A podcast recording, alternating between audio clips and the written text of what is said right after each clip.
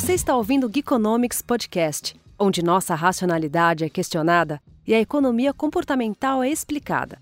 Nossa verdadeira humanidade desvendada sem reservas e com a dose certa de ciência e reverência.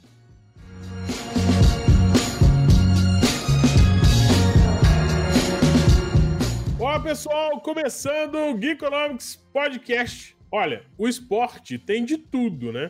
Inclusive algumas situações em que pessoas, países, comunidades utilizam o esporte para limpar a barra, para melhorar a imagem, para criar uma aura diferente, para gerar distração, como diriam os romanos, pão e circo, né? A gente troca o circo aí, talvez, quem sabe, pelo, pelo esporte, que é uma espécie de. É, é não deixa de ser uma espécie de circo, né, Quintiliano? Ah, lembra, né? Alguns lembram mais, pouco. outros lembram menos. Exatamente. Por exemplo, o jogo do Atlético é um circo só, né? Isso. O circo da Fórmula 1, por exemplo. que é chamado assim, inclusive. Isso mesmo. Eu tô em desvantagem hoje nesse podcast, porque esporte não é muito a minha praia, mas vamos que vamos. É perceptível, é só olhar, gente. Repare a foto dele. Na... Não, não é de praticar, é inclusive de assistir. Eu tô na fase do esportes, né? Eu já tô mais na fase do esporte. Ah. Eu fiz uma transição aí. Como eu gosto de jogar videogames, já viu, né? Acabei fazendo uma transição, mas tudo bem. Também não deixa de ser um pouco de circo. A gente pode talvez tratar como um círculo metaverso, quem sabe? Mas enfim, fato é que esporte do jeito que vocês conhecem aí não é muito a minha praia, mas tudo bem. A gente estudou, né, Cristiano? Então dá para levar o podcast. Mas então hoje, falando um pouco, voltando nesse tema, a ideia hoje aqui é a gente discutir é, como o esporte pode ser utilizado para limpar a imagem de cidades, de países, de pessoas, né? como as pessoas utilizam o esporte como um instrumento para limpar sua imagem, para desviar um pouco também a atenção é, a respeito de certas atividades, certos comportamentos. E é esse o tema que nós vamos tratar aqui mais esse episódio do Geekonomics Podcast, que tem um convidado muito bacana, que é o Carlos Frederico Pereira da Silva Gama. Rapaz, você tinha que torcer pro Vasco, não tem jeito. Gama é o nome? é, o nome entrega, né? Mas você tinha que torcer. Os seus ancestrais torceram pro Vasco, eu tenho certeza. Esse nome não é à toa. Brincadeiras à parte, o Carlos Frederico é graduado pela PUC Minas, mestre, doutor e pós-doutor pela PUC Rio e pós-doutor pela Al Aruin. Falei certo? Al-Ahawin. Al-Ahawin. Ah, esse sotaque. Al-Ahawin. Ah, eu vou aprender. Isso. Árabe é sacanagem. O inglês já é difícil. É, Árabe, não. então, meu amigo. É complicado mesmo. Primeira vez é difícil. O inglês dele é da, do Alasca. O, o espanhol é da fronteira Ciudad Leste. E o árabe aí, aí ferrou, né? O melhor elogio que eu já recebi no meu inglês foi que eu tenho um inglês macarrônico. Macarrônico. Macarrônico. O segundo melhor é. foi que eu tenho. Como é que é que o cara falou na época? Foi Broken English. Ah, Broken, broken English. English. Puxa é. Isso, se você falar, quiser falar bonito, é um inglês peculiar, ou seja, só seu. É isso, tem, você tem um jeito diferente de falar. Muito bom. Uh, Al Ahawin, que é a, a universidade, em Ifrane, no Marrocos. Isso. O Ifrane. Ifrane mesmo? É Ifrane mesmo. Ifran, beleza. Uh, todos em relações internacionais. O Carlos também é professor na Universidade Federal do Tocantins e suas áreas de interesse são instituições internacionais, estudo de segurança, política comparada, história intelectual e globalização. Ô, Quintiliano, dá pra gente chamar o Carlos com uma pancada de pauta aqui, você viu? Boa, tamo aí, tamo aí, tamo aí, chamando, tamo é, aí. A gente já tá querendo fazer a lista fazer um especial com ele, entendeu? Opa, exatamente. Show de bola. No mínimo uma trilogia. É, por aí. Você tá modesto. Muito bem. Carlos, seja muito bem-vindo ao Geekonomics Podcast. Ah, gente, é um prazer estar aqui com vocês do Geekonomics Podcast e compartilhando aí um pouquinho do que, que a gente aprende e ensina, né? Enfim, na, na academia, né? É, eu também tive uma parte da minha carreira como gestor público, né? Eu fui um dos fundadores do, do BRICS Policy Center, né, no Rio de Janeiro, no Centro de Estudos dos Países Emergentes, né? É uma parceria da PUC do Rio com a prefeitura da cidade, né? Na época em que o Rio sediou a Olimpíada, né? E pouco antes disso, né? Os Jogos Mundiais Militares, enfim, a Copa do Mundo também, e entre outros mega eventos. Né? Eu também fui diretor de assuntos internacionais da Universidade Federal do Tocantins, né? E eu acho importantíssimo a gente combinar eh, as atividades de gestão com a atividade acadêmica, né? Pelo menos, assim, pelo menos eu gosto desse perfil híbrido, né, digamos assim. Né? Então, eh, eu acho que a gente tem muita coisa para discutir e o tema de hoje eu acho especialmente interessante porque eh, no nosso dia a dia, né, enfim, para aqueles que gostam de acompanhar esportes, né, nem sempre você está percebendo né, o que está acontecendo nos bastidores, mas de repente, aí você começa a ver na camisa do seu time, né, ou então uh, na carenagem do carro lá que você acha bonito, né, você começa a ver palavras em línguas que você não conhece, né? Enfim, às vezes em alfabetos que você também desconhece, né? Aí depois você corre atrás e vai descobrir que houve, houve um investimento, né? Uma aquisição mesmo, né? Da marca, né? Por um grupo, né? De um país que você nem tinha, enfim, conhecimento de onde fica, né? Uh, aí, bom, algumas pessoas acham, ah, legal, de boas. Mas outros podem ficar curiosos, assim, bom, por que que esse grupo aqui, que é um, um grupo ligado ao governo do estado tal, né, por exemplo, né, por que, que ele resolveu investir em golfe, né? Ou em futebol, ou na NBA, ou na Fórmula 1, né? enfim. Ou por que, que esse país está interessado em organizar as Olimpíadas, enfim, coisas assim. Então, ah, nós vamos falar um pouco sobre isso na discussão do sports washing, né? Quer dizer, a lavagem da imagem, né? Enfim, que alguns países aí tentam fazer, né? Através de marcas né, esportivas. Maravilha, muito bom. O Guixiliano, esse tema é interessante, né, cara? Eu lembro, é, é, só para fazer essa intro rapidinho, eu lembro, eu sou vascaíno, né? Eu lembro de quando o Vasco é, usou a logo do SBT. Inesquecível. Inesquecível. Dá para falar que é sport washing isso ou, ou Não, seria isso o contrário? É alfinetada descarada. É isso que é o nome disso. No caso, como eu lembro desse dia, acho que foi em 2000, né, na Copa João Avelange. Copa eu João acho Avelange. que o Vasco, sabendo que o jogo seria transmitido pela TV Globo, né, o, Vasco tentou fazer um marketing de captura, enfim, colocando o SBT na camisa, né, durante 90 minutos, né. Eu acho que Silvio Santos não ficou não ficou muito triste com isso. Ele não sabia. É, eu lembro que causou uma celeuma na época e até até se discutiu criar um código de código de ética, né, entre aspas, né, no futebol brasileiro para impedir esse tipo de marketing de captura, né? Eu não sei se ainda continua acontecendo, né? Uh, me parece que sim, porque, por exemplo, uh, de vez em quando eu vejo nas transmissões da Globo, né, aparecer o logo da Band, né, e vice-versa, assim. Então, é, nas transmissões de futebol. Muito Ou bom. do SBT na, na, Champions, né, e na Libertadores, né, também está aparecendo. Não sei se está aparecendo na Globo, né, porque parece que os programas da Globo estão tendo acesso com um certo delay, né, mas pelo menos na Band eu vejo aparecer aí o logo do SBT. Muito bom, né? O Brasil realmente é um país peculiar, né? Não é para amador, é. né, Quintiliano? Aqui. Não, aqui, aqui não é você é trabalha. Um se cria aqui nesse ambiente, né? Não é qualquer não, um que se cria. É um ambiente perigoso, né? Complicado perigoso. de trabalhar, né, cara? É. Muito bom. Então, com essa introdução um pouco longa, eu vou rodar a vinheta. A gente volta logo depois com o Sports Washing. Carlos Frederico, Quintiliano e eu aqui no Geekonomics Podcast. Roda aí.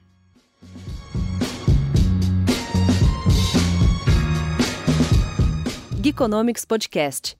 Ciências comportamentais para o seu dia a dia.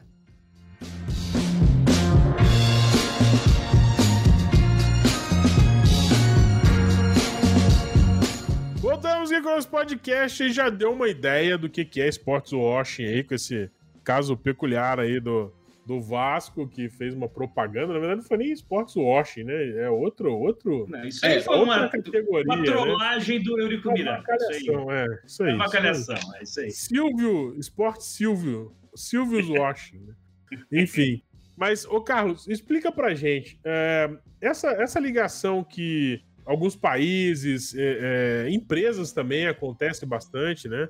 É, fazem quando elas se envolvem mais com o esporte, elas, elas é, não só patrocinam, mas se envolvem na promoção de eventos, na, na divulgação. É, isso é óbvio que tem é, é outros interesses além do estímulo é, e do incentivo esportivo, que talvez o incentivo ao esporte seja nem esteja na pauta da, dessa turma quando eles fazem esse tipo de ação. Conta pra gente da sua experiência Primeiro, acho que para a audiência que está escutando a gente, vale a pena você dar uma, é, uma minha introdução do que seria, que a gente entende por esportes washing e como que essa prática acontece. E depois, se você puder emendar num caso para a gente, a gente entender melhor. Perfeito. Bom, é, vamos começar lembrando que o esporte né, não é uma atividade né, social que está separada da política. Né? Aliás, tem uma relação muito próxima. Né? Boa parte dos esportes que nós hoje praticamos, né, mundo afora, eles foram criados como treinamento militar, né, inclusive. Então, é, nós que não temos muita noção disso, porque os esportes já têm uma certa idade, né? enfim, alguns têm muitos séculos até, mas existe uma ligação, primeiro, né, com essa com essa prática militar, né, enfim, é, o que faz, por exemplo, com que é, em boa parte dos países né, que enviam atletas para as Olimpíadas, né, inclusive no caso do Brasil, boa parte dos atletas são também militares. Né, isso não é nenhuma uhum. surpresa, eu diria. Verdade. É, mas para além da questão do, do esporte ser uma, uma atividade, às vezes, né, utilizada para promover objetivos militares, né? E aí, nesse caso, é, basta lembrar desse ano, né? uh, em fevereiro, o Vladimir Putin, né, o presidente da Rússia, ele fez um discurso né, sobre a guerra né, que ele está fazendo na Ucrânia, né, e ele fez no estádio né, em que foi uh, encerrada né, a Copa do Mundo de 2018. Né, enfim, um estádio lotado ah, né, para uma cerimônia militar, né, enfim, mas também... Focante. É, mas Focante. também, se vocês quiserem, né, também uma cerimônia esportiva. Né. Uh, mas uh, esses são só exemplos aí mais gerais né, de como que o esporte né, e a política andam bem próximos, né? É, mais especificamente sobre o sports washing, já seria uma estratégia é, específica de alguns países e grupos, né, dentro dos países, de tentar promover uma imagem positiva daquele grupo, né, ou daquele país, através do patrocínio ou da aquisição de marcas esportivas, né? É, ou da realização dar... também, né, Carlos? Tem a Sim. questão da realização de eventos, né? Isso, e também de mostrar a capacidade de fazer mega eventos, né, que são, né, Olimpíadas, Copas do Mundo, entre outros, né, Olimpíadas de Inverno, Olimpíadas de Verão, ou realizar grandes prêmios de Fórmula 1, né? Por exemplo, o último fim de semana, é, nós tivemos aí uma, uma corrida de Fórmula 1 na Austrália, que foi a primeira corrida desde o começo da pandemia, e ela foi um evento que reuniu 500 mil pessoas. Me parece que foi o maior evento público da história daquele país, né? Então, obviamente que através desse, dessa corrida de Fórmula 1, é, o governo australiano que organiza né, a corrida, junto com a Federação Internacional de Automobilismo, né, ele não está apenas querendo fazer uma corrida de Fórmula 1, ele está querendo passar uma mensagem, né? Olha, a pandemia está acabando, né? E nós aqui sabemos fazer direito, né? Uh, mas digamos que esse não é um caso de esportes watching. A restrição, né, foi muito é, grande, não, né, não tinha ninguém de máscara. Foi basicamente um, um mostruário né, de que a pandemia ou acabou ou está para acabar na Austrália, né? Então. Não, e lá, e lá foi muito sério, né, o controle. Isso. Pessoas Não, tudo bem, todo australianos Sim. ficaram sem ir muito tempo em casa. Isso, eles ficaram em lockdown fora, até né, pouco tempo atrás. Então, todo mundo que foi estava vacinado, claro, enfim, comprovou a imunização. Mas o efeito visual daquilo tudo ali tá, tá passando um conteúdo simbólico, né? que não é exatamente a corrida de Fórmula 1 em si, mas é uma mensagem né, para o mundo. Né? Olha, a Austrália sabe fazer né, não só mega eventos, como ela sabe também combater uma pandemia. Então, esse não é um caso de sports washing. Por que não? Porque a Austrália não está sendo acusada no momento de fazer nada ilegal. Né? Então, o sports washing, assim como a lavagem de dinheiro, né, uh, é uma atividade que está sendo feita né, para ocultar um problema real, né? para distrair a atenção da comunidade internacional. Então, países que estão sendo acusados de alguma coisa ilegal, né, eles buscam se promover esportivamente para promover uma reputação ilibada, para promover a capacidade gerencial, para atrair investimentos, né? E, obviamente, para poder, é claro, lavar, entre aspas, né, a imagem de um certo governo, né? Uh, e aí, nesse caso, a gente tem alguns exemplos aí mais cabeludos né, do que a Fórmula 1, por exemplo, não, não sei se vocês. Não sei se as pessoas têm curiosidade de saber, por exemplo, quantas pessoas no mundo assistem os jogos né, da Liga Inglesa de Futebol, né? Da Premier League, né? Nós temos aí 7 bilhões e meio de pessoas, né? E um por volta de um quinto dessas pessoas, né? Mais ou menos, né? Assiste jogos de futebol da Liga Inglesa, né? Da Premier League, né? Então, que é o esporte, entre aspas, mais popular, né? Do planeta nesse momento, né? Carlos, pegando o gancho aí na sua fala, Você acha que, nesse sentido, a, a Copa da África pode ser um exemplo? Porque ah, perfeito, sim, sim. Perfeito. A gente sabe, né? Todo mundo só acha que. É, eu até citei esse exemplo porque eu acredito que seja é, um exemplo de mais fácil assimilação para a galera que está escutando, porque todo mundo sempre. Todo mundo, de alguma forma, já teve contato uhum. é, com o estado das desigualdades e do baixo e... desenvolvimento socioeconômico que a África tem. Sim, sim. E, no sim. entanto, a Copa da África foi um mega evento que, tipo, Exatamente. você olhava e falava assim, gente, o que aconteceu com a África? foi uma revolução. Né? Perfeito. Né? Os estádios, a, a, o evento foi muito bem montado, é, mas é aquela história. A gente sabe que o evento também mascarou muitas coisas que aconteciam na. É, Do portão é, para fora, a realidade estava normal. É, parece um mundo da fantasia, né? A Copa da África foi tipo assim, o mundo da fantasia. Isso. Você viu o evento e parecia que ele estava sendo feito em Miami. Exatamente isso. Isso. Então eu lembro, eu lembro em 2006, é, depois que o Brasil foi eliminado, né? Eu lembro do, do Fernando Vanucci né, na TV falando, olha, a África é logo ali. Mas né, eu lembro que houve, além da zoação com, com essa fala dele, né? Houve aquela, aquela dúvida, né? Tipo, é logo ali, mas vai ter Copa na África mesmo? Eles têm capacidade, tem bala na agulha, fazer uma Copa do Mundo. Então, é, tudo bem que eles se prepararam, né? Mas a forma como a Copa do Mundo foi feita, além de fazer o que o, você falou a questão de mascarar né, as, as mazelas né, da África do Sul. É, a própria Copa aumentou essas mazelas, né? Porque em vez de investir, por exemplo, em hospitais, né? E nós estamos falando que é né, do lugar onde surgiu a variante Ômicron né, do, do coronavírus, né? Em vez de investir em hospitais, esses, essa galera, eles gastaram bilhões de dólares durante quatro anos para fazer um evento que durou 20 dias, né? Que foi a Copa do Mundo, que foi um baita merchan para o governo local, que por sinal estava acusado de corrupção logo antes da Copa começar, né? Por sinal. A população da africana devia estar tá bem chateada, mas para o mundo foi uma baita vitrine. Para o mundo foi uma festa maravilhosa, assim como, por exemplo, eh, nós tivemos aí no começo do ano, né? Uma Olimpíada na China, né? A Olimpíada de Inverno, né? Ah, em Beijing, né? Um lugar detalhe, um lugar que não tem neve natural na maior parte do ano, né? Então os chineses fizeram fizeram sua neve, né? enfim, artificial. Né? Fizeram né? nevar, né? Fizeram nevar. É, a Olimpíada aconteceu de forma muito rápida, né? Mas é uma Olimpíada que não teve público, né? Os chineses não permitiram ninguém ninguém entrar no país para participar da Olimpíada, fora os atletas, né? E uma Olimpíada que foi boicotada pelos governos aí de vários países, como os europeus, Austrália, Canadá, os Estados Unidos, Japão, é, com o argumento de que os chineses estavam tentando ocultar violações de direitos humanos, né? na região de Xinjiang, né? É, onde os muçulmanos chineses, né? Eles são, é, como é que eu vou dizer, conduzidos, né, para campos de concentração, né? Enfim, onde eles são educados, né, para viver no modo chinês, né?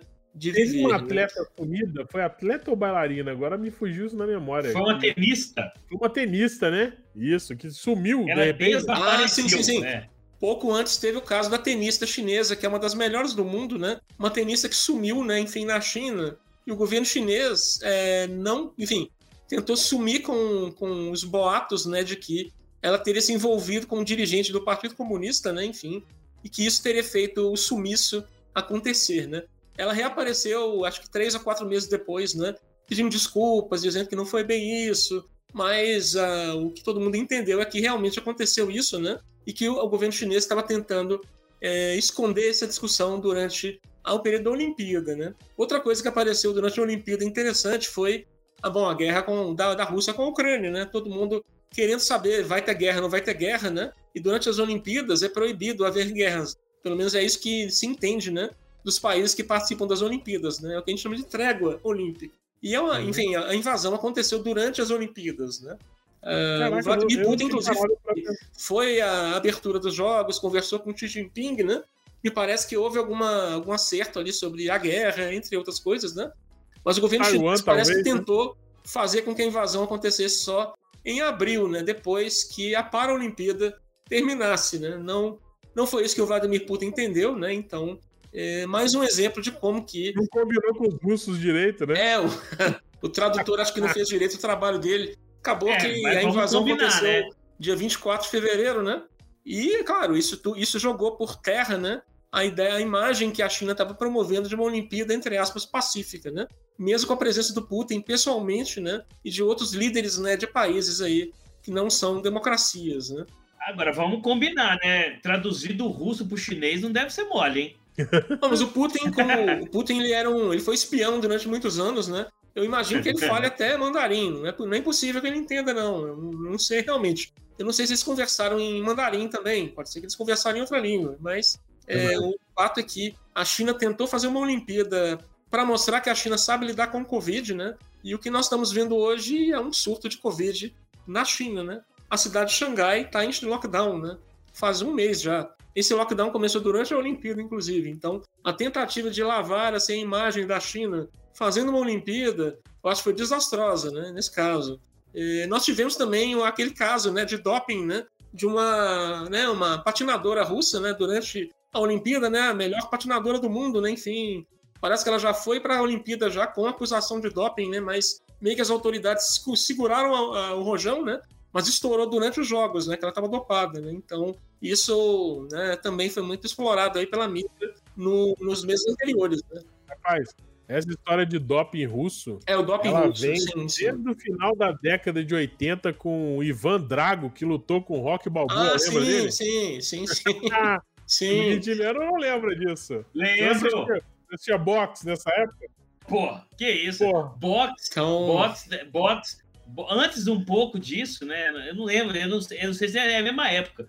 Mas é, as, as é Tyson e Holyfield era maravilhoso. Cara. É por aí. Que o, coisa maravilhosa. O Ivan Drago foi um tiquinho antes do Holyfield. O Holyfield era foi. lutador olímpico, inclusive nessa época. O Holyfield não foi. Acho que foi medalha de bronze na Olimpíada. Acho que roubaram ele na semifinal e ele perdeu o ouro olímpico, né? Me parece que isso fez até a carreira dele profissional né, avançar, porque ele falou: não, agora eu quero provar que eu sou o número um, né? Uh, na época o Mike Tyson era invencível, né? Isso é outro papo invencível. também. Invencível. Agora, uma coisa muito interessante que eu estava lembrando, antes de preparando aqui para o nosso papo, é que essas coisas vêm de muito tempo, né? Ah, sim. É, sim, sim. É, vem, vamos pensar né, em futebol, assim, que é o, né, apesar de certas pessoas não gostarem tanto assim, mas a, ah, a maioria gosta. Sim, sim, é, sim. Mas assim, começou isso, é, isso, na verdade, isso começou lá em, há muito tempo, né? Muito Com, tempo. por exemplo, a, o Mussolini promovendo ah, a, sim, sim, guerra, sim, a, a, guerra, promovendo a Copa do Mundo é, em 38, com a, a, realização das Olimpíadas pela Alemanha nazista em 36. Ainda tem uma maravilhosa que nós gostamos, né, Matosinho? Nós gostamos da Argentina. A Argentina é nosso país Argentina, aqui preferido, nosso aqui, nosso vizinho, né? Vamos hermanos, um vinho maravilhoso, Malbec. Manda um abraço a todos os argentinos. Picanha os barata. Alfajores, maravilhosa picanha barata e tudo isso. E aí, em 78, coincidentemente, ditadura na Argentina. Perfeito. A FIFA, ignorando completamente essa situação, realiza uma Copa do Mundo normalmente. E assim, né, aquela coisa, né? Forçou a barra legal. A Argentina ganha a Copa do Mundo com suspeitas de muito esquisitas, né? De um goleiro peruano e tal, que era argentino. Sim, isso sim. aí já é um outro papo. Mas a realização da independente, né? Da, da situação argentina de ditadura condenada por muitos países, né? A realização aconteceu normalmente, como a FIA realiza é, a Grande Prêmio de Fórmula 1 em vários países, né? Ah, é, sim, sim. Com, com questões de direitos humanos muito questionáveis, inclusive o próprio Qatar agora no final do ano. Você falou Alemanha em 38? A Alemanha foi em 38? 36. 36. A Alemanha foi 36. Eu achei que tava na, na beirinha da guerra aí, né? É, na beirinha da guerra. E a Olimpíada beirinha. foi. A Olimpíada foi uma espécie de, de show, showroom da guerra, né? O Hitler meio que usou a Olimpíada para mostrar a superioridade das teorias ah, raciais dele.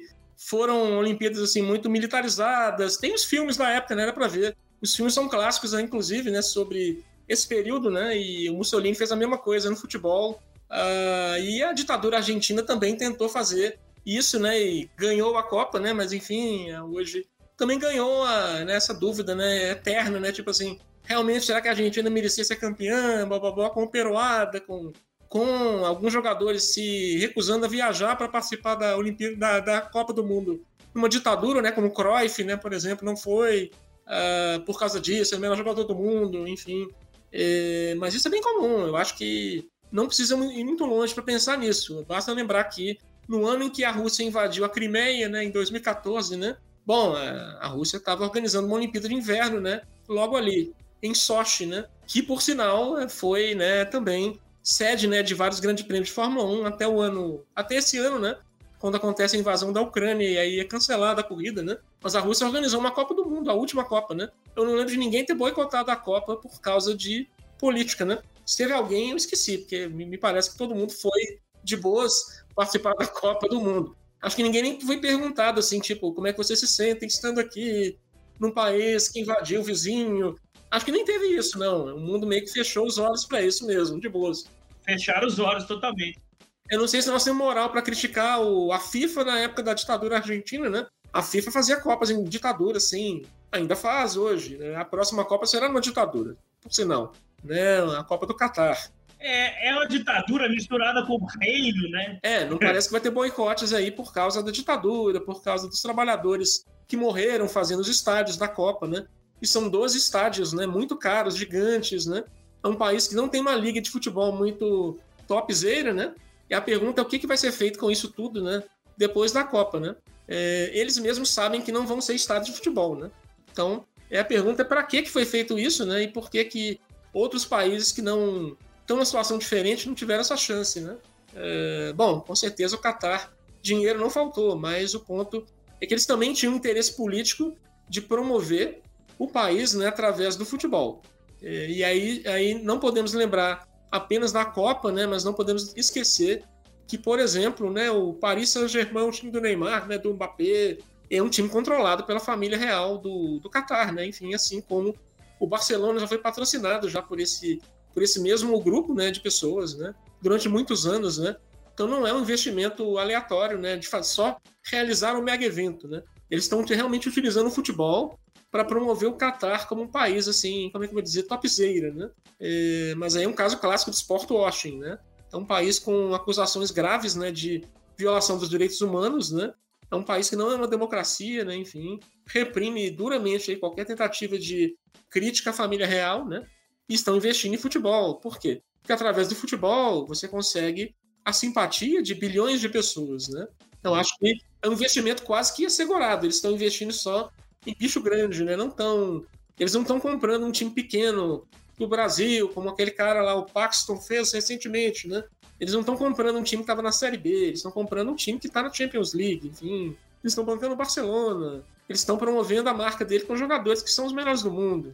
É, o problema é que isso tudo né, passa uma mensagem ambígua, né? Ao mesmo tempo que você tem ali um país querendo promover a sua marca né, e vender uma imagem fofinha, você tem uma parte do mundo que vai bater pesado né, nessa imagem Verdade. fofinha, nas organizações de direitos humanos, né? Elas ficam no pé do, do pessoal né, do Catar o tempo todo. E, por exemplo, né, tentaram fazer um boicote à Copa, né? Só que me parece que não vai rolar boicote, né? E os times não têm o menor compliance, né? Não existe compliance com nada. Não, compliance zero, não, não tem nada disso. Dinheiro tá valendo, não quero saber de direito humano, se você tá torturando quem que tá torturando. Não, não, não. não. Mas se o dinheiro tá chegando aqui, é isso que interessa. E, por exemplo, você falou a questão do compliance, é, Matosinho. Uma coisa interessante é, e está sendo discutida pelas autoridades de futebol e autoridades né, em geral na, em alguns países da Europa é o seguinte, né? Se você tem, por exemplo, dois times do mesmo campeonato que são comprados né, pelo mesmo governo, por exemplo, né, é, se isso não é um problema, não só um problema esportivo, né, mas isso é um problema político também, né, porque você está transferindo né, uma certa lealdade né, dos seus cidadãos né, para governos né, que você não sabe exatamente o que, que querem fazer com isso. Né? E, e por que, que eu friso isso? Né? Porque dos 20 times da primeira divisão da Inglaterra, da Premier League, né, apenas cinco né, não são controlados pelo capital assim, localizado fora das Ilhas Britânicas. Né? Então, é, como é que eu vou dizer que é um campeonato jamais internacionalizado do que uma Copa do Mundo, talvez, né? O campeonato e... inglês é uma farsa. então, e quando acontece é, uma invasão como essa da Rússia na Ucrânia, e você vai atrás do, dos amigos do Vladimir Putin, né? Você quer cortar, cortar o dinheiro do Vladimir Putin. Você está cortando, na verdade, o futebol. Você está cortando aí cinco ou seis magnatas ali que controlam ali times na primeira divisão. Você está cortando também dinheiro da Fórmula 1. Então o piloto russo perdeu o seu, o seu assento, né? Não foi só o piloto russo, né? A equipe, né? Perdeu o patrocínio, né? Da, da, fabricante lá de fertilizantes do amigo do Vladimir Putin, né? Esses dias eu vi que a justiça italiana prendeu 200 milhões de dólares da família dessa pessoa, né? Enfim, é, que estão sendo usados para financiar o esforço de guerra. Então, o esporte, então, nesse caso, ele tem um efeito colateral gravíssimo, né? Como é que fica a confiabilidade da marca, né? Tanto do, do clube, né? Quanto do próprio da própria liga, né? É, perante aí os, os, consumidores, né? E perante aí os praticantes, né? Quando você vê esse tipo de coisa acontecer. É legal que direto tem time que faz ação social, né? Mostra um lado ah, social. Sim, sim. A fundação. É. Se você olhar bem, se você olhar debaixo da cama ali, levantar o lençol, meu amigo, tem muita coisa ali para ser. Não, e, e, o, e, tem uma coisa que é interessante, né, que a gente, a gente, né, nosso papo aqui é muito de comportamento, né?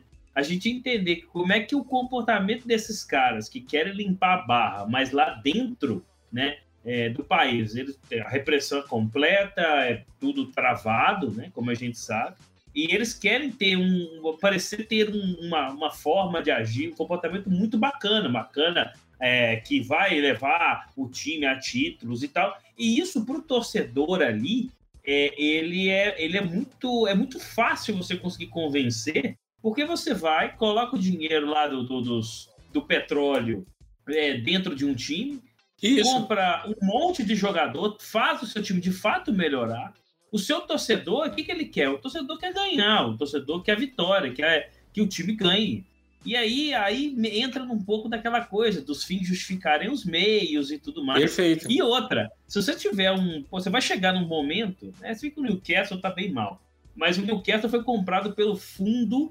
É o fundo, não é o governo, hein? É o fundo controlado pela família real da Arábia Saudita, pelo Mohammed bin Salman. Isso, e aí, pois é, sim, sim. Então. É, é, e aí, esse time vai jogar contra o, por exemplo, o PSG, que é da família real do Catar, né? Do fundo também. Pois é, pois E é. aí, você tem um clássico, né? Você tem um clássico do Oriente Médio, Arábia Saudita e Catar no campeonato é. inglês, né? Deixa eu dar um exemplo aqui mais, mais old school. Olha só. É, por exemplo, hoje que nós estamos aí lamentando a morte do, do Fred Rincon, né, um colombiano lá que fez sucesso no Palmeiras, no Corinthians, no Cruzeiro, foi um fiasco, né, mas enfim, Cruzeiro que, por sinal, deixou de ser o, o segundo time mais importante de Minas, né, hoje vimos aí na Libertadores, né, quais são os dois grandes times de Minas de verdade, né, enfim, é, me parece que por um longo tempo vai ser assim também. É, como que o dinheiro do narcotráfico tentou entrar, né, como é que eu vou dizer, tentou limpar a sua imagem na sociedade colombiana, né? Lá atrás, lá nos anos 40, né? Bom, o narcotráfico basicamente tentou comprar times de futebol, todos, né? Da primeira divisão da Colômbia. Não foi muito sutil. O resultado foi a Liga Colombiana fechou as portas para investidores privados, né? O que, que esses caras fizeram? Esses caras montaram uma liga pirata de futebol. Compraram os melhores jogadores de futebol da América do Sul, na época que eram os argentinos, né? Então a seleção argentina toda, né? O River Plate, né? Que era o time, o timaço da época, né? O time que inspirou a camisa do Vasco, inclusive, né? Através lá do, do, do treinador uruguaio Ondino Vieira, né? O River foi inteiro comprado por um time colombiano da Liga Pirata, né? Da Colômbia, né? Onde jogava o Di Stefano, né? E caras como esse jogaram na Liga Pirata. Por quê? Era a Liga do Narcotráfico, era o lugar onde mais, melhor se pagava jogadores de futebol no mundo, né? Ah, uma hora a Liga Pirata acabou, claro, né? A guerra, a guerra acabou, o futebol voltou ao, ao normal, entre aspas, né?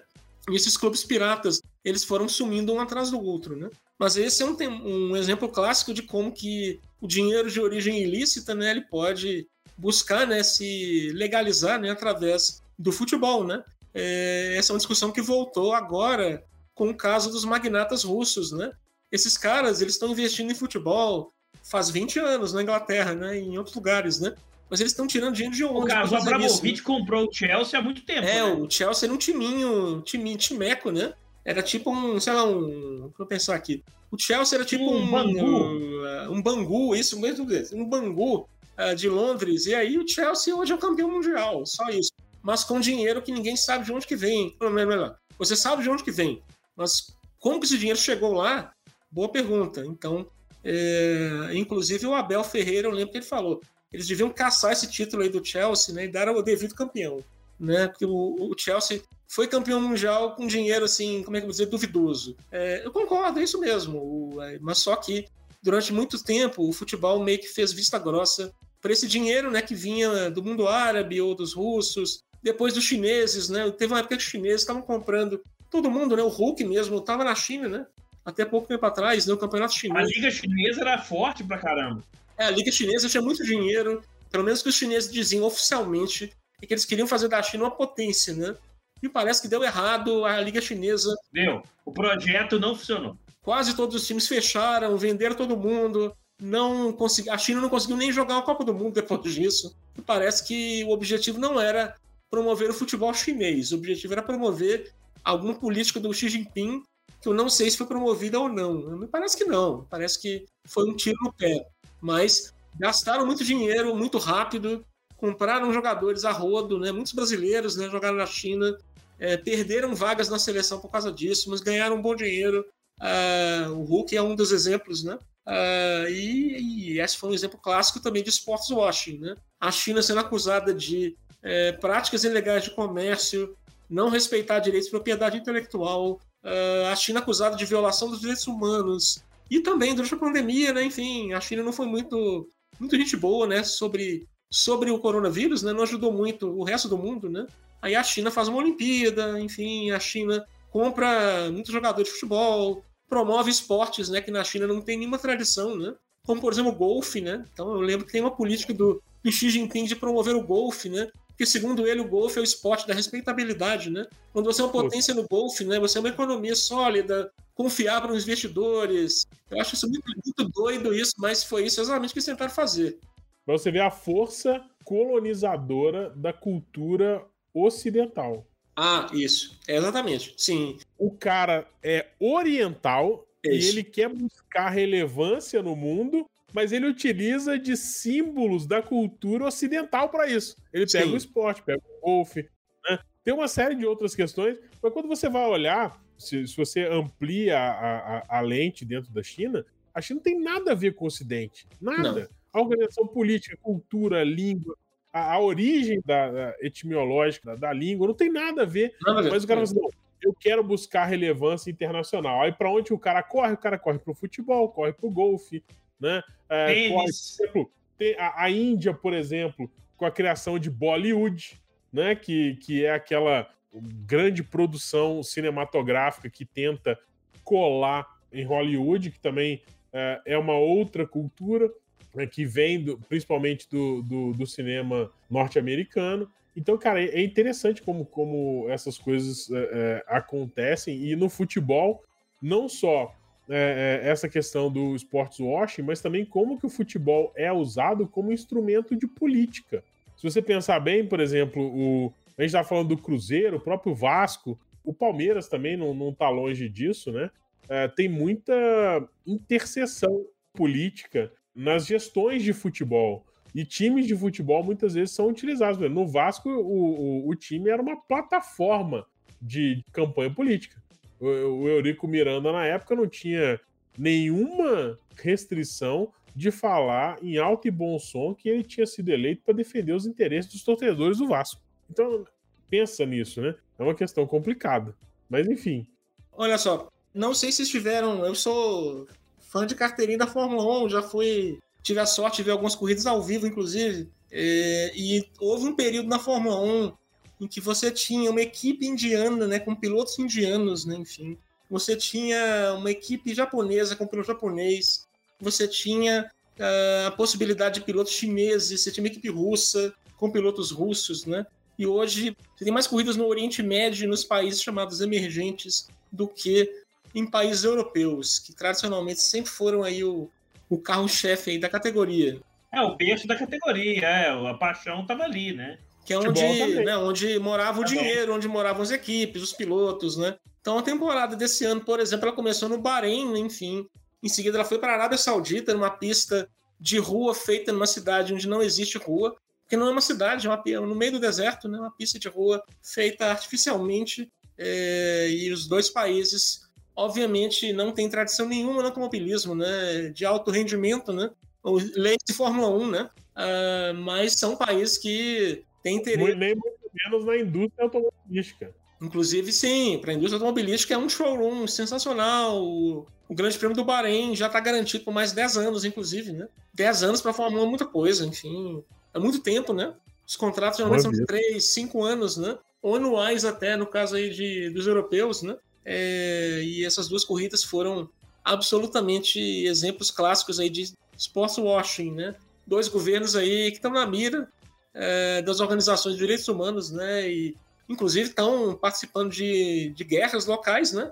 Inclusive teve um, um míssil, né, de, de um dos grupos, né, que a Arábia Saudita está combatendo, né, no, no Iêmen, né? O míssil caiu a, sei lá, 200 metros da pista lá artificial, né, construída para a Fórmula 1. Inclusive teve uma, um pânico geral, tipo, vai ter corrida ou não vai ter corrida, né?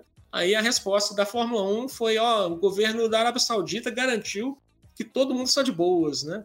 Fiquem seguros, né? Não se preocupem com o míssil, vai ter corrida, né? Teve corrida e vai ter mais corrida lá depois. Vai ter nos Emirados Árabes no final do ano, vai ter Qatar. Talvez tenha uma corrida para substituir a Rússia, não sei qual seria, né? Talvez a Turquia vai aparecer aí também. O interessante é que parece que a Fórmula 1 está caminhando mais para esse lado Totalmente. É, do que o contrário, né? Parece que os países têm, que estão utilizando como mecanismo de sports washing parece que estão predominando, estão crescendo Sim. mais, estão predominando cada vez mais na, na, no calendário da Fórmula 1, né? E aí você tem um, um, presidente da Federação Internacional de Automobilismo, né? Que ele é um cidadão dos Emirados Árabes, né? Ele é um piloto de rally, inclusive. Então, é, explica muito por que, que nós vamos ter tantas etapas aí do, do Mundial naquela região ali, é, mesmo que não haja nenhuma tradição, né? Desse tipo de coisa lá, ou mesmo que a indústria automobilística também não não tem a sua sede por lá, né? Uh, então, e curioso que a Fórmula 1 foi adquirida por um grupo norte-americano faz pouco tempo atrás, né? Tudo bem que nós vamos ter três grandes prêmios nos Estados Unidos esse ano, né? Talvez mais do que na Fórmula Indy até, mas é, é possível é possível esse tipo de arranjo, né? Entre como é que eu vou dizer o sports washing, né? E o, e o dinheiro tradicional, né? Enfim, é como acontece no futebol também. Você tem uma, uma acomodação, você aceita dinheiro de governos, né? Que o seu governo não aceita conversar né, diplomaticamente, abertamente. O dinheiro para o esporte, né? Como é que eu vou dizer que ele, ele, não, ele não tem um pente fino muito claro, né? Até por isso Nem que. pátria. É, não, não, o dinheiro, não, o dinheiro, dinheiro, mas o, dinheiro, dinheiro não tem pátria, mas quando, mas quando o dinheiro é de um fundo do governo fulano ciclano, você tem que pensar duas vezes. Aí você sabe que você está sendo alvo né, de, de uma política externa específica, né? alguma coisa esse povo quer não é só ganhar, sei lá, e classificar para a Copa do Mundo, né? Tipo, o Qatar não está querendo só jogar uma Copa do Mundo, não. Ele quer mais alguma coisa. No quê? Realmente, boa pergunta. Correndo o risco de parecer muito revolucionário da minha parte, o dinheiro, a verdade é que o que aparenta é que o dinheiro se sobrepõe a todos os outros interesses. Ah, né? Então, aonde o dinheiro chegou ali, não é só no esporte, é óbvio, mas aonde o dinheiro chega, ele faz o que bem entender, dependendo de, é, como diria o Nelson Mota, né? É, eu nunca vi é, ninguém que quisesse uma coisa não conseguir. Pode sair mais caro ou mais barato, mas se o cara tiver dinheiro, o cara consegue. Então, é. assim, o, no esporte é meio isso. E, e eu tava falando um pouco da. É, é, antes do, é, do Carlos entrar nesse assunto, sobre como também a política também ah, utiliza sim, o esporte, sim, sim. né? A gente tem o caso do o Eurico Miranda no Vasco, o Zé Perrella no Cruzeiro, claro, claro. Sim, o, o que muito tempo foi presidente do Palmeiras, tinha muita atuação política, né? Sim. É, e, e, tantos outros aí que, que, a gente tem até. A própria presidente atual do Palmeiras tem uma envergadura política grande. Sim, então, sim. Acaba que se confunde um pouco esses, é, é, esses interesses, não só uh, o esporte washing, uh, mas também a, a, essa, essa ideia de que muitas vezes o político cola no esporte, uh, não só como é, meio como plataforma de, de, penetração, né? Porque sim, é o Alexandre Calil em BH. É, agora é que vai ser candidato sim. a governador do estado. Calil é prefeito graças ao Galo e vai ser governador ou não, também graças ao Galo, possivelmente. Assim como o Maurício Macri na Argentina foi presidente graças ao Boca, Boca Júnior. É verdade. E isso não é, enfim, não é tão surpreendente se a gente perceber que eh, aí o, o Kim, O Kim vai saber isso e lembrar disso dos bons tempos, né, do Uni. No mundo globalizado, as identidades elas fragmentam com muita facilidade, né? E uma das poucas identidades que conseguiu crescer, né, não se fragmentar, é a identidade do clube de futebol, né? É, você tem clube de futebol com torcedor no mundo todo, né? É você tem times como Manchester United e o City, né? Que tem com certeza mais torcedores fora da, da região de Manchester né, do que dentro, né? É, talvez eles nem sejam os times mais populares nessas regiões, né? Mas com certeza eles são possivelmente times muito populares aí em boa parte do mundo, né? Com torcidas assim que você nem consegue imaginar, de centenas de milhões de pessoas, né? Aí você entende o poder desses dessas pessoas que são, né, os, os donos, né, os managers, né, ou os presidentes, as figuras aí mais importantes como o Eurico, né? No caso do Vasco, né, mesmo sem ser presidente. Eurico é as figuras que controlam o clube, né? Ou a Leila no Palmeiras, antes dela ser a presidenta, né? Enfim, a controladora de fato do Palmeiras, né? Essas figuras são muito poderosas, né? O... Verdade. Ah, enfim, eu tava lembrando aqui do André Sanches, do Corinthians, também, enfim. O que falta são exemplos. O cara do, o cara do Flamengo, que por um triz não virou presidente da Petrobras essa semana, né? O, Landim, né? Enfim, é, essa, esse negócio vai só aumentar, né? A democracia cotidiana foi um movimento político. Sim, total. Então, e, ah, sim, claro, e né, em outros esportes também, enfim, não vamos esquecer da contribuição de outros esportes aí para a política, né? O futebol, claro que eu acho que é o primeiro, mas tem outros ali que também são uma, uma via de acesso importante. Você falou de globalização, mas uma coisa que o, o Harari fala muito isso, que é interessante no esporte, que é uma das poucas áreas aonde os países do mundo inteiro concordam pacificamente com as regras do jogo. Ou seja, você tem o futebol, todo mundo disputa a Copa do Mundo. É, é uma Copa Mundial, todo mundo concorda com as regras dentro das quatro linhas, todo mundo aceita e todo mundo consegue conviver bem com essas regras, né? É, a, a, despeito delas, delas serem é, terem sido impostas por A, B ou C, ou por quem criou o esporte, ou por, por é, dizem que são os velhinhos da International Board que ficam na Inglaterra. E ah, todo mundo sim, aceita sim, sim. tranquilamente. É, mas é interessante cara. É uma reflexão interessante. O mundo é. consegue. Olha só, como que a gente consegue ter um acordo pacífico a respeito das regras do jogo no esporte? Planetário, né? Exatamente. Em outras áreas a gente tem tanta dificuldade. Por quê? E aí a gente pode fazer um link, mas que eu acho que isso dá até outro podcast, porque acaba que quando você sai um pouco do esporte, e o esporte também já tá assim, mas quando você entra em outras áreas, você tem outros pontos de atrito, né? Econômico, você tem ponto de atrito cultural, você tem é, interesses de mega corporações. Então tem uma, uma série de é, interesses de grandes é, é detentores de capital, como a família dos Rothschild na Inglaterra, os próprios é, herdeiros dos Romanov na Rússia. Então, cara, começa a ter uma, uma, uma confusão que vai ficando mais é, tratável do que acontece numa competição esportiva, por exemplo. É, e um ponto assim, que, é, que acho que, que é bem, bem fácil da gente perceber dentro do sports washing é uma coisa do FOMO, né? do Fear of Missing Out, que as ligas é, têm um caminho do dinheiro ali, né? Então a Premier League foi chegando nesse ponto, a Fórmula 1, né? São dois dos maiores exemplos, eu acho, talvez,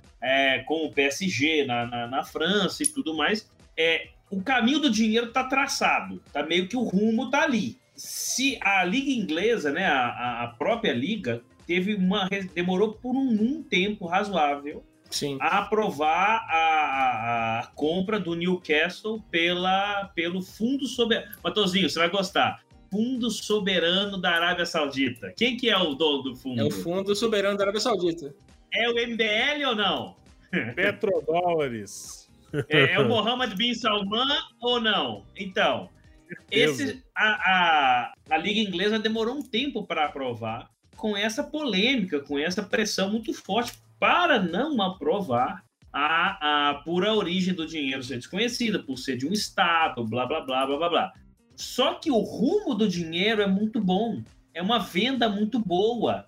É, é muito importante ter mais dinheiro ainda para que a, a liga como um todo cresça ainda mais. Quanto mais jogadores de qualidade os times conseguirem comprar, maior a, a liga fica cada vez mais forte no todo. Perfeito, Kim. o efeito multiplicador do investimento na liga inglesa é o maior de todas as ligas de futebol do mundo, né? Cada, cada libra que entra ali de fora, ela se multiplica por cinco ou seis. O problema é que talvez lá na frente você se arrependa de onde esse dinheiro veio, né? Por que, que eu digo isso? Porque, por exemplo, aí voltando para a Fórmula 1, quando os petrodólares chegaram na Fórmula 1 e chegaram no final dos anos 70, mais ou menos, do século passado, ninguém tinha ideia do que podia acontecer. O que se sabia é que esses árabes têm muito dinheiro eles gostam de queimar gasolina, tem gasolina, tem óleo, tem dinheiro, e o mundo está em recessão. E esses caras vão bancar a Fórmula 1 durante 10 anos. Legal. Aí vocês vão pegar, por exemplo, um carro, né, campeão mundial de 1982, né? É o Williams, né, um carro verde e branco. São as cores da bandeira da Arábia Saudita, né? O carro é patrocinado por quem? Por empresas sauditas, né? Não só pela Aramco, né? Não só pelo Fundo Soberano também para a família do Osama Bin Laden. Ela vai aparecer ali na carenagem, né? É, empreiteira lá do pai do Bin Laden. Legal. Eu não estou dizendo que esse dinheiro ele era um dinheiro que já estava né, comprometido com o terrorismo, né? Mas com certeza o dinheiro que o Bin Laden utilizou depois foi dinheiro da família. É o mesmo, a mesma família que investia na Fórmula 1. Aí a Fórmula 1, anos depois, baniu né, propaganda de cigarros, por exemplo, né? Por uma questão de imagem, né? Enfim, pela pressão da União Europeia, da saúde pública, mas ela não baniu esse tipo de investimento né, do sports washing, né? Por isso que nós tivemos aí um piloto amigo do Vladimir Putin, né?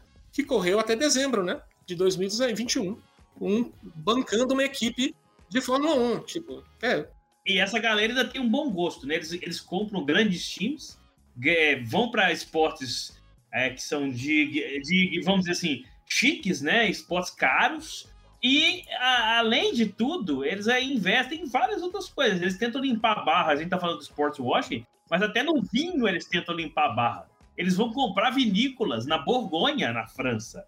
Sim, sim. Eles vão. A ideia de lavar dinheiro é você diversificar, né? Para você conseguir o retorno médio mais alto possível, né? Com o máximo de. Você não vai tirar a esmo, né? Você tem que fazer um investimento com o mínimo de segurança, né? Com um risco mínimo, gosto, né? né? Investir no Barcelona, por exemplo, bem ou mal, você vai ter retorno, com certeza você vai ter no médio prazo. Né? A fundação do Qatar conseguiu a Copa do Mundo logo depois de investir no Barcelona, né? logo antes de, antes de comprar o Paris Saint-Germain. Então existe um efeito cascata também dentro do sports washing, né?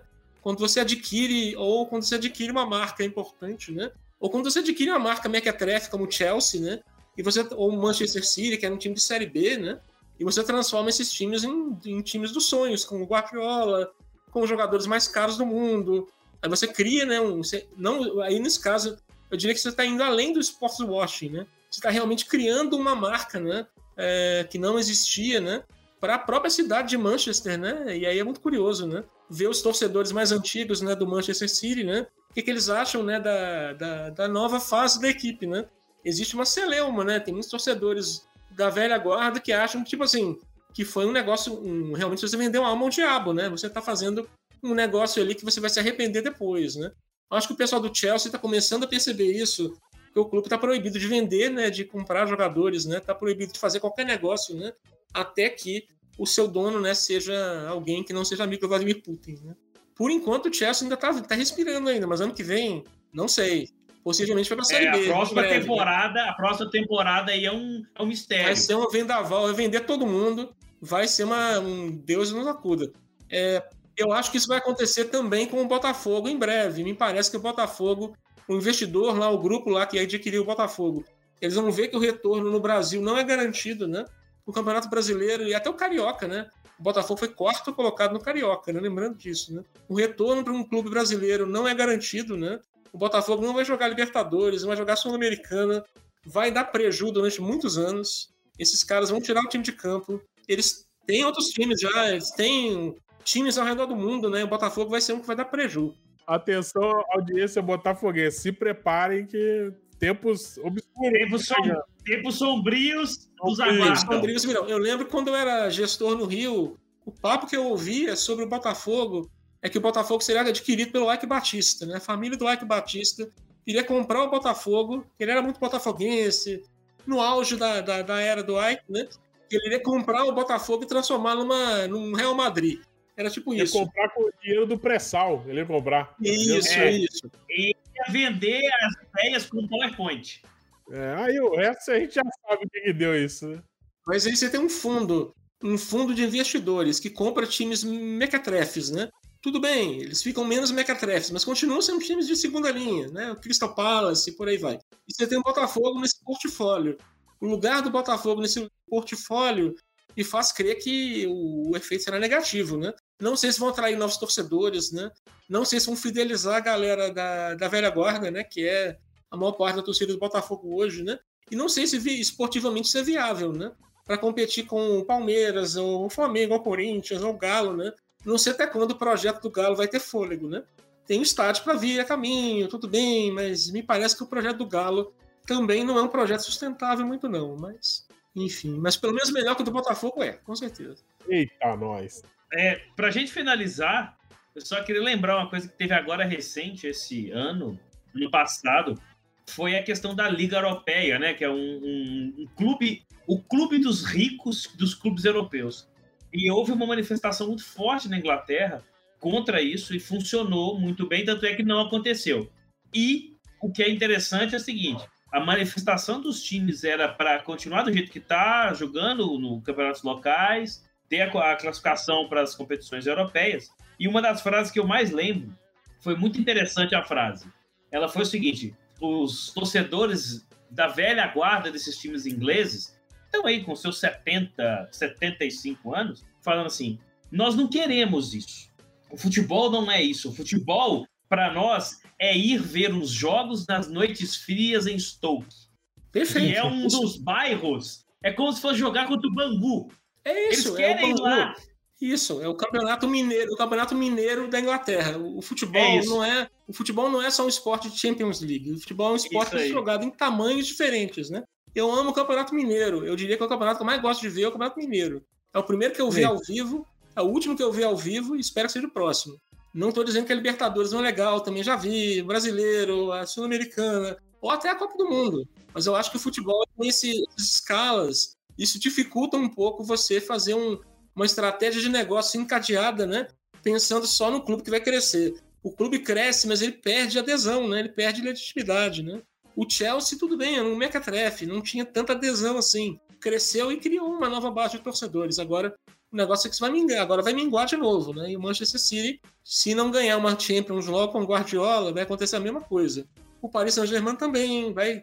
Uma hora vai cansar a história do, do time que foi adquirido para ser campeão do mundo e nunca ganhou começa a criar um histórico de perdedor, com muito dinheiro, mas perdedor, né? É o caso do Neymar, infelizmente. O Neymar entrou nessa história e meio que, meio que virou refém disso, né? Não consegue, não consegue sair de Paris e não tem para onde ir, meio que para onde que ele iria também, tipo, se não era um time com mais dinheiro no mundo, com mais chance de ganhar o mundial, sei lá, para que que ele faria isso? Mas fica a situação acomodada, né?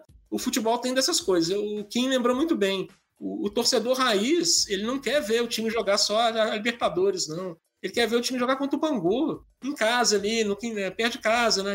Vendo o jogo lá do, do prédio, tipo assim, na, na arquibancada geral. O futebol tem esse lado, como é que eu vou dizer, mais. Como é que eu vou dizer? Da é, economia, do, economia popular, né? O futebol é. não funciona só com, com investimento transnacional.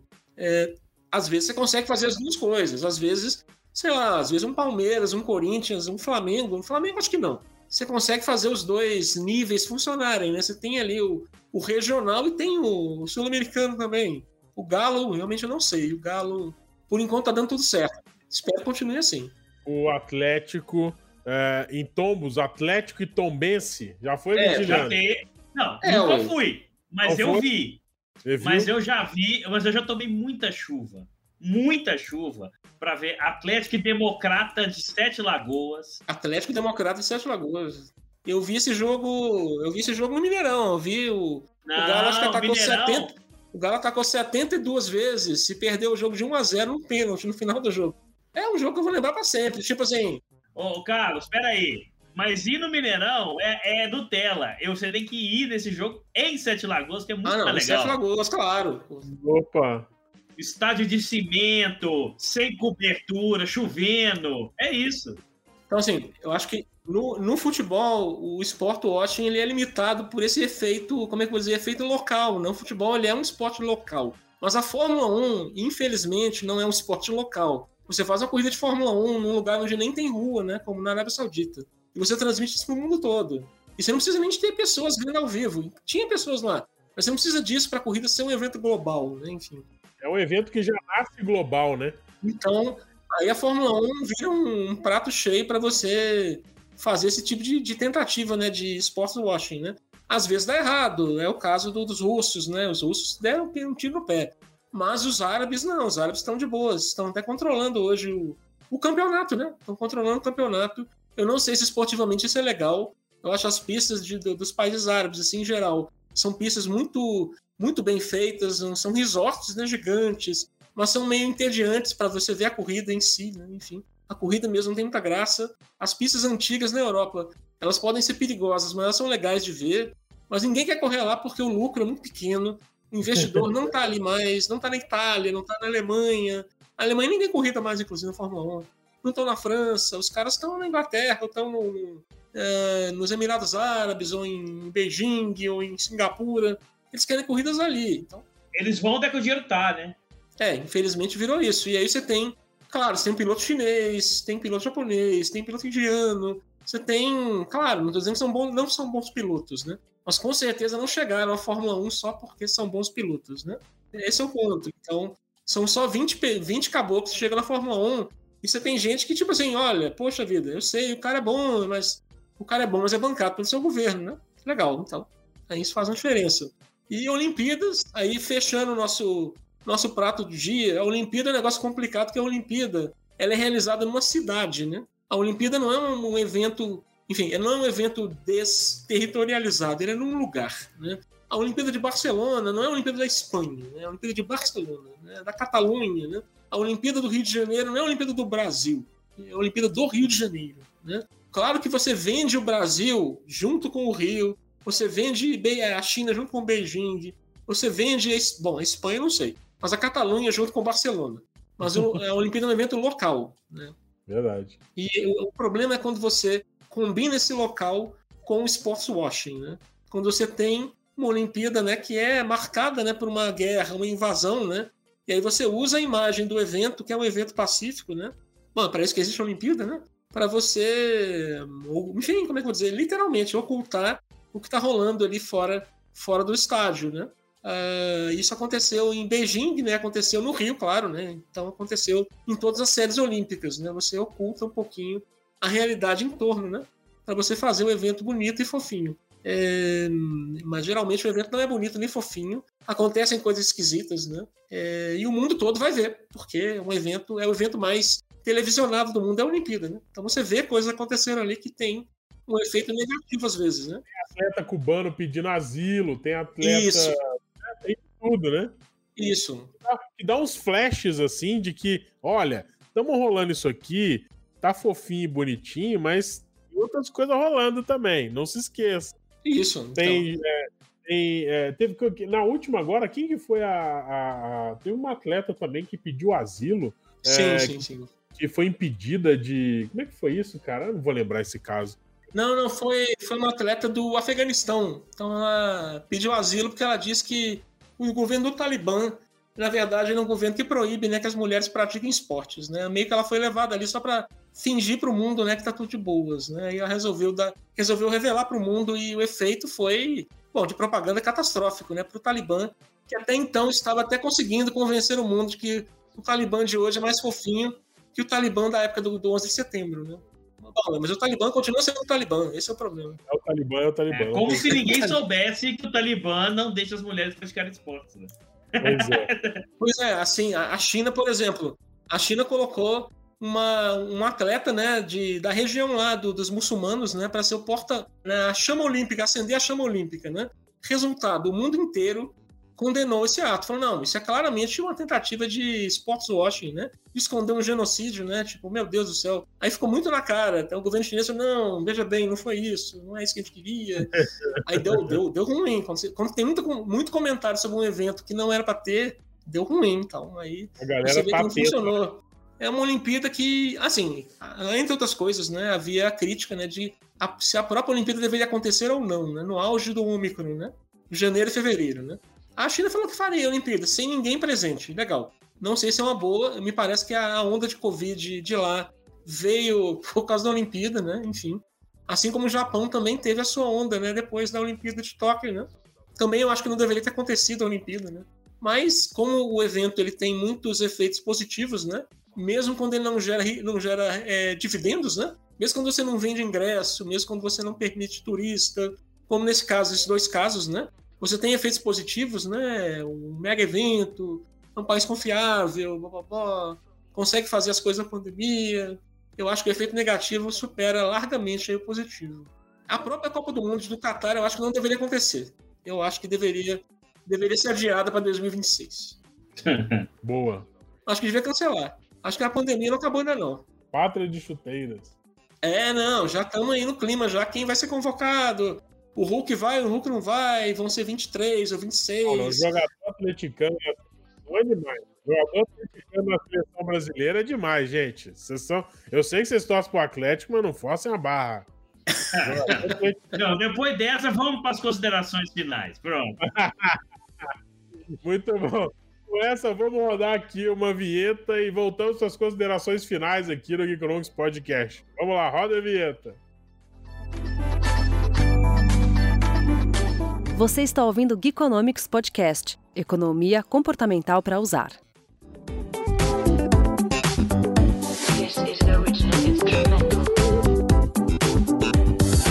Voltamos, Geekonomics Podcast, esse momento que você já sabe, já conhece, já é familiar para todo mundo, que são as nossas considerações finais aqui. Antes disso, eu queria agradecer demais ao Carlos Frederico por ter aceitado o convite, por ter batido esse papo excelente com a gente. Veja só, um papo de esporte. Ficou legal, Quintiliano. Olha que maravilha. Só o Carlos para fazer isso aqui, ó. Não tem jeito, tá não. Tá vendo aí? Tu, tudo é possível, tá vendo? É possível.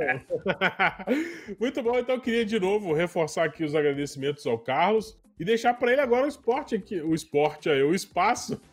Tá, beleza. o espaço para você se quiser dar um recado, mandar um, um, um, alô, fazer um jabá. Beijo pra mãe. Beijo pra mãe, fica à vontade faça suas considerações finais aí. De novo, obrigado demais pelo convite, pelo foi mais que excelente. Ah, que isso, tamo aí. Foi um prazerão, adorei.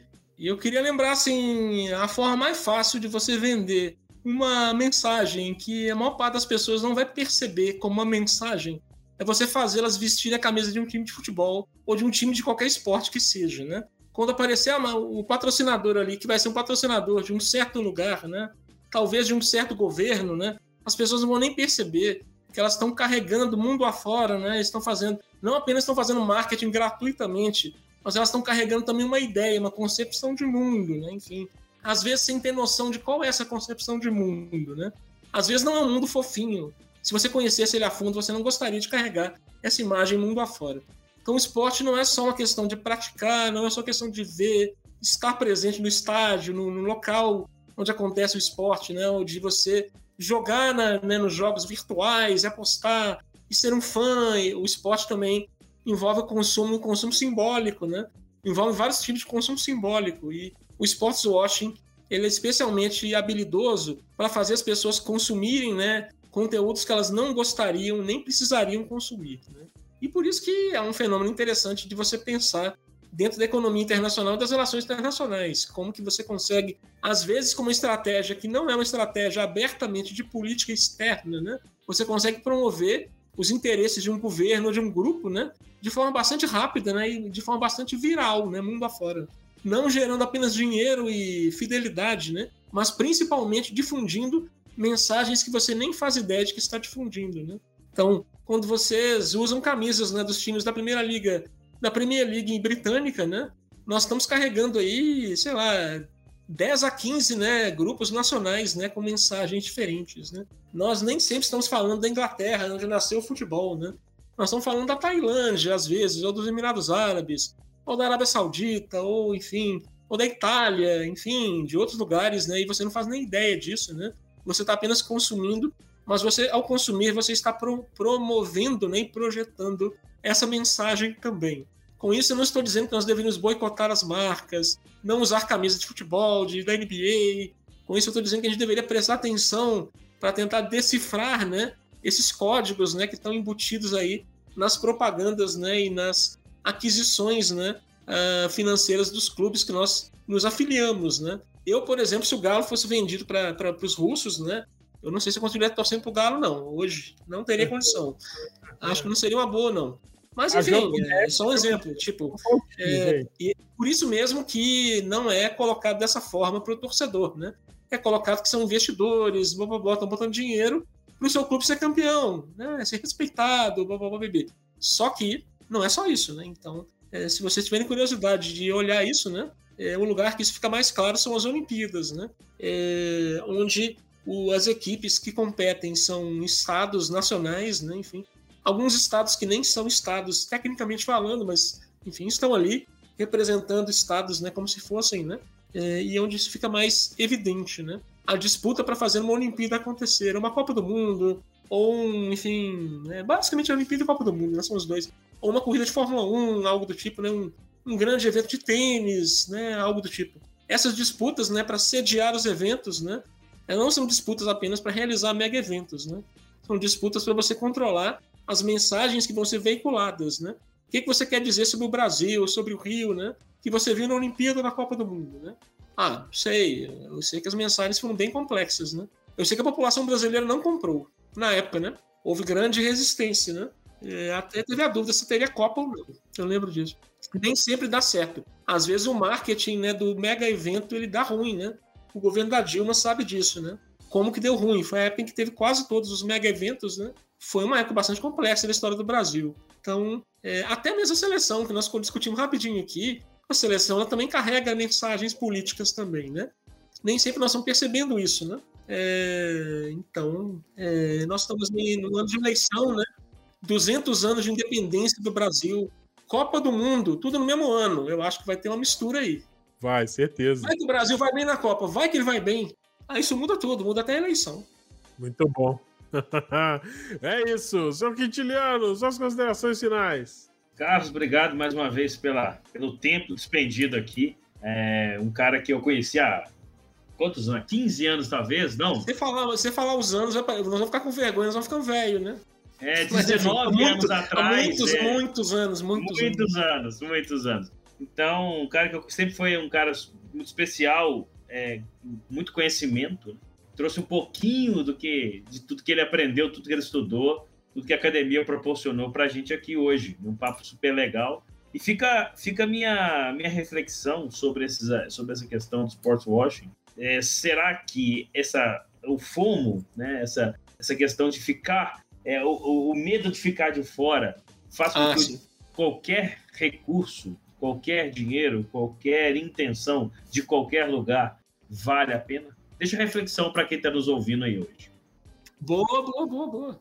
Bom, eu posso te dar dois exemplos né, de clubes que diziam que nunca iam fazer isso, mas um deles já fez. Né? O Barcelona nunca vai ter patrocínio. Somos só pela Catalunha. Bom, aí, aí veio o Qatar, beleza. O outro é o Atlético de Bilbao, né? Os bascos, né? Só jogam jogadores bascos no Atlético de Bilbao. Não aceitam jogador que não seja basco. Não aceitam investimento que não seja da região. Realmente é um time raiz. Mas até quando vai ser? Essa é a minha dúvida. É, não, e, e só para complementar em um segundo, pra gente não explodir o tempo, tem jogador que troca de nacionalidade na hora da Copa, porque a Copa é outro time. Sim, então, sim, sim, sim. Não é fácil, não, né? Mas não. enfim, são essas considerações finais e mais esse apêndice que nós fizemos aqui, que dá outro podcast, hein, Quintiliano? Vamos, vamos colocar na agenda. Boa! Eu vou finalizando mais esse Geekonomics Podcast, agradecendo você por ter ficado com a gente aqui até o final, agradecendo a audiência e agradecendo também o seu like, que eu tenho certeza que você vai deixar aí, seu comentário, tanto nas plataformas do Spotify, Apple, Google Podcast ou em outro agregador da sua preferência e também no nosso site geekonomics.com.br. Se você quiser ajudar o Geekonomics a se tornar um podcast melhor, a crescer, por favor, avalia, porque agora no Spotify você pode avaliar os podcasts, tem um botãozinho lá, você pode dar as estrelinhas. Corre lá então, avalia a gente, vai ser muito bom para o nosso crescimento aqui, desenvolvimento, não só dentro do Spotify, também pela abrangência de público que a gente conquista aqui, mais pessoas com isso. Então, pessoal, obrigado mais uma vez. Eu vou finalizando por aqui. Um abraço e tchau. Este Geekonomics Podcast terminou, mas em breve lançaremos outro. Para ficar sabendo em primeira mão, siga no Spotify, Apple Podcasts, Google Podcasts ou qualquer outra plataforma de podcast. Até a próxima!